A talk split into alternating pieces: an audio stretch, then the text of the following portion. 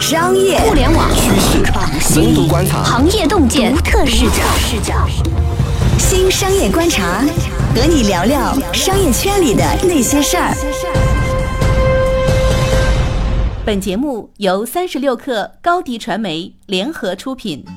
大家好，欢迎收听新商业观察，我是三十六氪的深度报道主编杨轩。这一期呢，我想跟大家聊一聊最近特别火的抖音，然后我邀请到了我的同事三十六氪的作者张雨欣来跟我一块儿聊这个话题。他最近刚刚写了一篇关于抖音的深度报道。哎，雨欣你好，呃，杨轩老师好。这个抖音其实最近特别火，其实从春节后，至少在行业里吧，就开始大量的在聊，大家都在说两微一抖，然后抖音的数据。忽然蹿升起来，与此同时呢，可能比如说微信朋友圈的这种阅读时长在下降，就大家会觉得说抖音是一个现象级的，在春节后真正变成了一个现象。然后我也知道你去采访了很多，比如在抖音生态上的各种玩家，你对这个东西有什么感触吗？其实一个是直观感受吧，身边确实大概从春节左右开始，很多很多的人开始玩抖音，因为春节的回乡潮使得很多可能原来一二线城市的人在玩抖音，然后因为他们回到了家乡，就把这个东西带到了三四线或者更下沉的一些地方，所以抖音的数据在春节以及春节之后的可能一个月的时间，迅速的就涨起来了。确实有很多人因为看了抖音，然后被抖音上面的一些东西种草，比如说我身边确实很多朋友看了抖音以后去重庆玩、去西安玩，以及去网上买一些抖音。你也去玩了对不对？我记得。对，是的，我是去玩了。对，还买了一些在抖音上火起来的，比如说会唱歌的太阳花，比如说小猪佩奇的手表等等。前两天大概也就一个月前吧，还有同事把小猪佩奇的手表伸到我面前在显炫耀一番，是吗？炫耀，对，就是心里默默翻白眼，这么大年纪了，幼稚。对，这其实是直观上的感受。如果说理性分析的话，中国整个内容消费的时长，其实从一七年到今年上半年是没有明显的增长，或者说整个一七年吧都没有明显的增长。这个时候呢，呃，内容消费领域的比较大头的，比如说微博。它其实，在一七年出现了断崖式的下跌，那它跌去的这个部分，一定是有其他的产品来把它补上去的。对，啊，然后一七年上半年这个产品其实是快手，但是快手到了一七年下半年的时候，它也开始下滑了。这个时候补上来的其实就是头条系的三个产品，分别是西瓜视频、火山小视频，还有抖音。大家最开始会觉得说，火山小视频那种稍微 low 一点的，然后覆盖大众的，以为说会跟快手。强烈竞争，谁知道最后冒出来是抖音？对，其实确实他们是打了一阵子，但是最后抖音冒出来，其实应该是头条内部出于战略上的一种选择。所以在一七年底或者说一八年初吧，就是春节前后这段时间，抖音的数据一下就上来了，就因为头天砸砸了很多钱进去，对吧？对对，砸了非常多的钱进来。嗯，有数字吗？好像是有媒体做过报道，我们也有听过一些业内的数字。是春节的时候，当时见面写过一篇报道，说那会儿抖音大概每天花三四百万。的预算在买量，然后到了春节之后，大概四月份之后，这个数字一下飙到了大概两千万左右。当然，这也是业内传闻的一个数字，对对，没有任何官方证实。但是我也问了一些比较了解头条的人，他们基本上都证实了这个数字。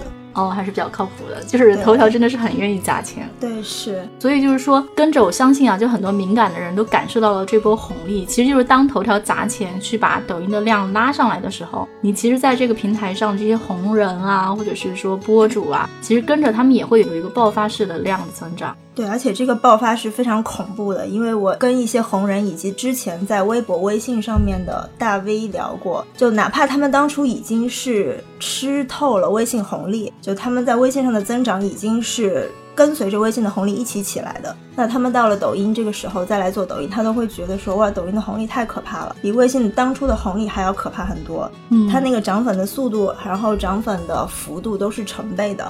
我记得你是跟那个深夜发痴的徐老师对聊过，种草达人，他的那个深夜发痴的号其实现在也只有两百多万的粉丝，但其实他已经做了四年了，但他在抖音上大概只花了三个月就涨到了一百六十万。对啊，而且好像还有那种素人成名。对，比如前一阵子其实有点。敏感了，就是突然被封杀掉的温婉小姐姐。其实很多人，她因为跳了一个很洗脑的舞，然后突然间大概可能就一周之内吧，涨到了一千万粉之上。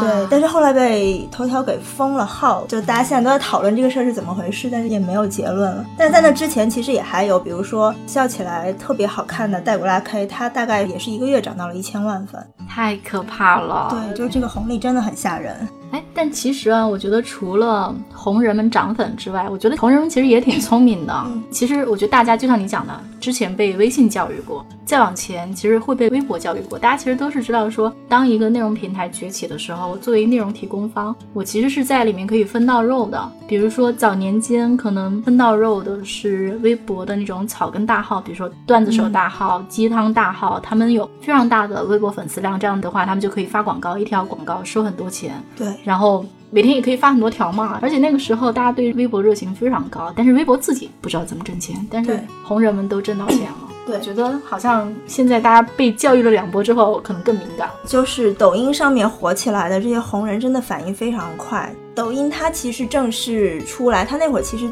还不叫抖音，还叫 A Me。那会儿是一六年九月份正式上线的，到一七年的年中，其实就已经有红人开始变现了。满打满算，其实连一年的时间都不到，只有大半年的时间。而这些红人真的非常敏感，他们可能自己有了。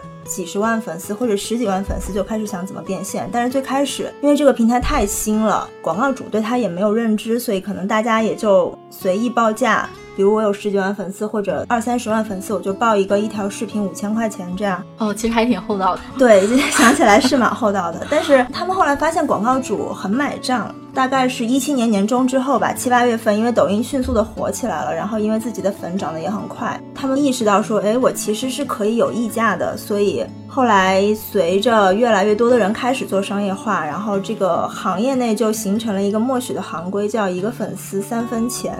哎，听起来非常厚道呢，才三分钱。对，但其实你想拍一个抖音视频只有十五秒钟，哪怕你有权限说拍一分钟的视频，你整个下来的制作成本其实是不高的，就包括你的策划到制作，它的性价比是非常高的。嗯，对，像抖音上面的大号，比如说像吴佳玉，比如说像张馨瑶这样，都是千万粉丝级别的，他们一条广告现在大概能收到三十多万。哎，其实我觉得还好，但他们对广告的本身质量要求制作精良吗？还是无所谓的？其实就是跳跳舞，或者是对，或者是贴一些热点话题，做做一些好玩的表演，在这个过程中把产品植入进去。比如说戴古拉 K，我看到他前一阵子接了一个 OPPO 的广告，他是以跳舞出名的嘛。其实他的表演形式没有变化，他只是在跳舞的过程中拿着这个手机，并且把手机编排到了他的跳舞的动作里面。呃，其实这个广告的制作成本是很低的，对。对，真的不像那种以前所谓的那种大公司，然后精心制作，那个可能拍摄成本会很高。你要请一个很有名的导演，然后各种机位。对对对，他们其实 MCN 里面也有专门的策划团队来策划这些内容，但整体来讲，因为你的内容只有十五秒，或者是说多一点，撑死了一分钟，它承载不了那么多的内容以及那么复杂的表演形态。所以整体来讲，哪怕是说跟微博比，因为微博现在也有很多视频广告嘛，哪怕是跟微博比，它的制作成本也是非常低的。而且我觉得大家可能预期也不是说看到一个特别广告范儿的东西。对对对，大家其实，在抖音上并不想看到广告，他们还是想看到好玩的内容。如果说你能把这个广告产品跟内容结合在一起，是最好的。嗯，我觉得全互联网行业都在特别焦虑流量，所有的广告主都在特别焦虑，说，哎，我从哪儿去拉人，哪儿是流量洼地。我觉得一般来讲，就是历史规律都是说，一个新的流量平台最开始的价钱都还是相对厚的，然后接着就会慢慢涨价。对我感觉做广告投放这一行其实是要相对灵一点，或者相对要注意到新的东西是什么。是我跟广告主和 MCN 机构聊的时候，大概听到的说法也是，其实去年他们就已经在关注短视频了，但是那个时候，因为去年火的是快手嘛，大家普遍会觉得快手的调性跟自己的品牌不太搭，是吗？对，所以他们一直在观望，就除了快手之外，可能没有特别好的平台，可能还是微博，在微博上面做视频广告，就没有一个纯的这样的短视频平台出来，但是。自从抖音起来之后，大家就觉得时候到了，真的是可以真金白银的投到这个新的这个媒介形态里面来了。对，因为抖音看起来挺时髦的。对，一个是它很时髦、很潮流，第二个它的人群其实是偏年轻化的人群嘛，是非常吸引。比如说互联网广告主、快消品，然后时尚类的，比如说阿迪呀这样的一些运动品牌、服装品牌、美妆品牌，都比较喜欢投抖音。哦，还真是，其实。以我对广告主的了解，他们好像一般来讲就在乎那么几件事情。第一件事情是说这个客群跟我的客群是不是 match，第二是说这个调性跟我的调性是不是 match？好像抖音就还挺厉害的。对，就是我都会问广告主说，你们去年有没有投过快手？他们基本上都会表达说没有。因为觉得不 match 啊，这么说起来，头条扶植抖音，我觉得这个还是想的非常明智的。对对对，其实我觉得头条把抖音扶起来，是填补了他自己在客户上的一个巨大的空白。他原来的客户，我觉得是吸引不了太高端的广告主的，而且他头条的广告其实大部分是效果类的广告，它是看转化的。但是抖音上面广告更多是品牌类的广告，它是做品牌展示的。对，所以从整个广告体系来讲，抖音对头条也是一个很好的补充。我印象。中我刷抖音的时候就会看到什么英特尔的广告，然后一看就是那种花了大价钱，然后请人拍的那种精心制作的广告。对，虽然也是在跳舞了。对，但这种广告主头条主 APP 是很难承载的。对啊，因为大品牌都要讲说我酷，然后广告好看。对，的确是啊，因为头条应该是养了一个非常大的广告团队，他们应该对这事儿有过深入的研究。他们应该是有那个销售业绩目标吧？对对对，还挺高的。就传闻说今年的目标是五百亿，去年是一百五十亿。对，今年五百亿其实三倍多，还压力蛮大的。好像听说是说他们把很大的收广告费的希望放在短视频，尤其是抖音上。是，但抖音确实也很争气啊，它的看例价很高。光说数字，大家可能没有感觉，但是它的开屏广告和信息流广告的均价几乎是高于。其他所有的内容平台的，包括微博在内，但是跟微信朋友圈还是没法比。微信朋友圈应该是至今最贵的信息流媒介了。微信朋友圈贵是因为精准吗，还是怎样？我觉得应该是。我觉得抖音特别聪明的一点也是，比如说，我感觉当年微博摸索自己怎么挣钱，其实摸了好几年自己才摸出来。对，四五年吧，我觉得得有。对啊，因为最开始我感觉微博都是懵的，就是各种红人、各种大 V，然后去，比如赚到了广告费或者自己卖货。嗯。但是因为微博的信息流是基于说你关注谁，他自己其实很难在中间插一刀。后来才慢慢的很积极的变成说，你所有的人发广告都要经过我那个平台，不然我就屏蔽你。嗯。我印象中就是他们用的第一招。嗯。后来他们在自己在费流里面插广告。嗯。再后来就更过分了，我去自己控制这个费的流，然后我限流，改了算法，而且对。但是我觉得抖音这个商业模式，或者说抖音这个产品很妙的地方，就在于说，其实大家在第一天去关注的时候，大家看的是推荐页。我们虽然没有一个特别明确的数据，嗯，但是。应该是大部分的动作的用户都是在推荐上刷刷刷刷，嗯，就是说我的费的流不是非常强的，依赖于关注体系。大概有一个数据，就是看推荐页的大概能占到它整体流量的百分之八十以上。对，现在不知道这个数据应该是三月份的数据。那其实就是说，这个费的流长什么样，就是我说了算呗。那我说了算，比如说我要跟各个品牌主去谈钱，那你不得把钱投给我？对，是这个道理。所以我会觉得说啊，就是红人在抖音上涨粉，肯定是对他有好处，因为他们毕竟也是有关注页，你也可以点进去看嘛。对。但是抖音这个产品形态本身就决定了说，他会把大部分的利益抓在自己手里。对，就是我觉得这跟新浪以及头条两家公司的基因是有直接关系的。头条它就是一个做商业化想得非常明白的一家公司。它最开始一二年它的主 APP 上线之后，大概也就是一年多的时间就开始做商业化了，而且它的风格就是一下做到底。我的不管是价格还是费的流，广告的量都打到最大。它在抖音上也同样是这样做的。而且好像就是头条不仅是自己把这个费的流最主要的内容和控制权抓在自己手里。其实好像是他们连那个红人这个生意，其实他们也是要做的。对，是要做的。抖音最开始做的时候，他就做的比较重，他去艺术院校或者其他的一些短视频平台上挖这些红人，挖过来跟自己签约。他这种方式不是很松散的方式，他是很重运营的方式。每一个红人都会有跟自己对接的抖音的小编，这些小编其实什么都管。比如说你在内容策划上、内容方向上有困惑，你可以找他；比如你跟广告主或者你跟平台方有纠纷。分你也可以找他，就是我听一个红人说的，就哪怕你觉得这阵子做的不开心，你都可以找他说，就是他什么都管，他对红人是花了很多心思的，而且他会定期去组织红人的一些线上线下的聚会，对，所以这些红人他其实是牢牢抓在手里的。然后大概到了一七年下半年，他其实逐渐就有一个 MCN 的雏形出来了。我觉得在短视频平台里面会自己做 MCN 的这个还是挺少见的，这个 MCN 的雏形大概就出来了，会帮他们做一些经济类的。业务，当然现在主要是接商业广告，那接回来的广告肯定是有分成在里面的，只不过说这个分成是多少，大家都比较的忌讳，就是没有打说一个明确的对，没有打听到很确切的数据，但是这个分成一定是存在的。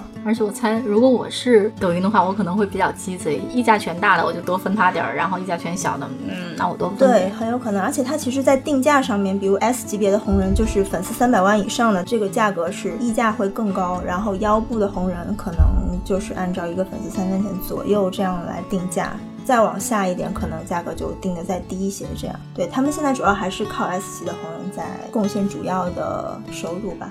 这个模式一方面是说，就是还是抖音自己就是赚到了最多的钱嘛，但我觉得另一方面来说，它其实是一个更高效的广告系统。因为我印象中，我听过很多，比如做广告行的人就会说，我为什么要去投那种微信公众号啊，或者我为什么要去投一个单个的红人啊？说他们那个量太小了，然后我去投我投入的人力精力都不够我 cover，嗯，所以我不想投那些非常碎的东西。但是如果有一个整合性的渠道，我那个钱其实就可以投进去了。这也是个办法。对，就抖音在自己销售广告的时候，它的销售技巧其实也是捆绑式的。比如说，我打包一个包括开屏、包括信息流、包括红人合作、包括挑战赛在内的一个方案，整体打包给广告主，然后你就来买就好了。挑战赛好像是特别受欢迎。对，挑战赛非常受欢迎，因为它很少，它不像 feed 流，就是你可以不断的去增加。比如说，你原来看十条看到一条广告，我可以让你看五条就看一条广告。但是挑战赛是严格控制在一个月二十场，所以说只有二十个品牌可以定到这个挑战赛。我反正采访到的一家大型互联网公司，他们其实年后就一直想做挑战赛，但是排到了五月份才刚刚排上。哦，一个月二十场，他们一场挑战赛大概是一个什么样的投放级别？呃，分两种，一个是叫品牌挑战赛，这个是由品牌来发起的。打个比方，比如说淘宝发起这个挑战赛，那么它的挑战赛官方页面上会显示这是淘宝发起的。但是这种品牌挑战赛，相应抖音给到的资源不会那么多，就是展示资源不会那么多，比如说 banner 的位置，比如说搜索页面的位置等等等等。资源会少一些，然后还有一种叫官方挑战赛，是抖音发起的挑战赛，就是它可以帮你植入品牌，但是因为它是官方发起的挑战赛，所以它会配更多的资源，推的力度也会更大。目前从价格上来讲，官方是品牌的两倍，官方是四百万，品牌是二百万，这都是实际成交价格，不是刊例价。如果我们按中间价三百万来算，如果算一个月六千万左右。哇，嗯，对，还是不错呢。是，但其实它最大的收入还是在 feed 流这一块。嗯，对。而且实话讲，我觉得有涨价的空间。为什么？比如说哈，这是他一个月的收入。比如说我们看一个大型综艺节目，比如说《奇葩说》，就这类的综艺节目吧，他们一个季度的品牌赞助费，比如那个冠名的那个，大概得上亿吧。之前说是几亿，而且它不止一个。嗯，也就是说，你算一算，一个综艺节目，然后。一个季能收，反正以亿为单位去收钱吧。那如果抖音，抖音的挑战赛卖的非常好，所以它一直在涨价。它从去年底到现在已经涨了两次价，然后听广告主说七月份还要涨一次价。对我感觉涨价也正常。我觉得大家其实是全市场去对标的。比如说你这个价钱，我肯定不只是说跟快手去比了，我肯定是跟各种各样的广告去比。我去跟爱奇艺比，然后我去跟某个综艺比。各种各样的，对，而且听广告主吐槽说，最近新出来的合作的细则里面，就是价格虽然没变，但是给到的推荐位变少了，这就逼得他们自己要再去花钱买其他的硬广资源。所以抖音在商业化上也是挺狠的，也就是说，头条砸了很多钱进去。嗯，现在好像据你所知是说，抖音现在还没有盈亏平衡，整体的不知道，但是目前现在是花的比赚的多。那既然花的比赚的多，我觉得按这个趋势，而且我感觉按照头条这个有这么一个巨大的广告销售体系的这么一个趋势，抖音。肯定会涨更多价，薅进更多广告主进来。对，因为现在目前进来的广告主还是大互联网公司和快销、汽车这些。对，后面其他类型的广告主应该也会慢慢被教育进来。嗯，而且可能还会有其他的模式吧，卖货什么的。对对对，卖货一直在测试，但是据说现在就是用淘宝链接导到淘宝卖货的效果不是特别好，所以我觉得抖音可能现在在这块还是。比较谨慎的在做测试吧，或者说他们跟淘宝之间是否有一些合作上的细节没有谈好，这些不是很清楚。但确实他在卖货这块没有全力去推，以及直播他也没有做起来。其实快手主要的收入是来自于直播的，不是来自于短视频的。但抖音现在在直播这块是完全没有做开发的，所以后面还是有可期待的地方的。也就是说，可能红人想去占的这波红利，然后广告主也想去占红利，而且好像还有一些就是那种做灰色产业链的，比如说我帮你去刷量，对，也也想去占便宜，但是看起来占到最大便宜的其实是抖音自己。对，是的，就是这跟头条这个公司的基因是有直接关系的。而且我感觉就是每一代的平台或者说都在进化，就是说。上一波人、上上波人没想明白的事儿，可能人家花了好几年才想明白的事情，现在这波人就非常快的就想明白了，然后就做起来了，然后就收到钱了。对，这就是前辈交的学费啊，没有办法。好的，今天其实我们聊了抖音，聊在抖音上怎么挣钱。其实我觉得抖音的进化也是各种互联网产品进化，大家在商业模式上进化的一个体现了。那感谢大家收听我们这期的节目，下一期我们不听不散。喜欢我们的节目呢，也欢迎点赞、转发或者是评论。那谢谢雨欣参与我们的节目，也谢谢杨轩老师。那再见，拜拜。一手商业资讯。精准创业风口，专属职场锦囊，尽在三十六课 APP，快来下载吧！微信关注松子收音机，收听更多名人大咖的专业解读。